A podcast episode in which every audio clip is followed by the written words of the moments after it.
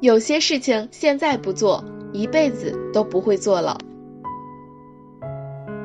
Hello，大家好，我是好奇，今天我们继续来聊聊做一次侦探，解开一个悬念故事这件有意义的小事情。说起侦探呢，那么就不得不提文艺作品里的侦探夏洛克·福尔摩斯。福尔摩斯是一个虚构的侦探人物。由十九世纪末的英国侦探小说家阿萨·柯南·道尔所塑造的一个非常聪明的侦探形象。福尔摩斯自称是一名咨询侦探，也就是说，当其他私人或官方侦探遇到困难时，常常向他求救。故事透露，福尔摩斯经常能够足不出户就可以解决很多疑难问题。但是大部分故事都集中讲述一些比较困难、需要福尔摩斯出门调查的案子。福尔摩斯善于通过观察与演绎法来解决问题。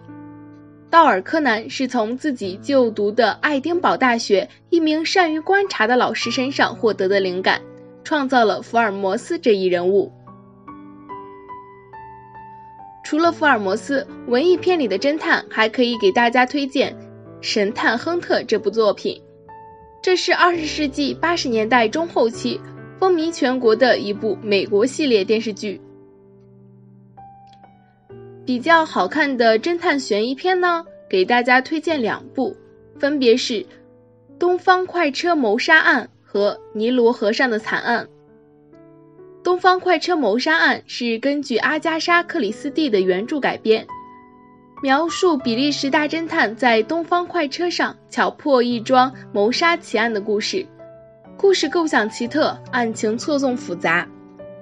波洛乘上东方快车，夜间三次被吵醒，第二天清晨便发现同车的美国富豪雷切尔被人谋杀，死者被捅了十二刀。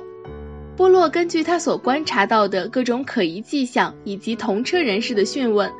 并结合美国实行的十二人陪审团制度等情况进行逻辑推理，成功的揭开了一起集体复仇奇案——尼罗河上的惨案。该片改编自阿加莎·克里斯蒂小说，全明星阵容，服装豪华，并获得了最佳服装设计金像奖。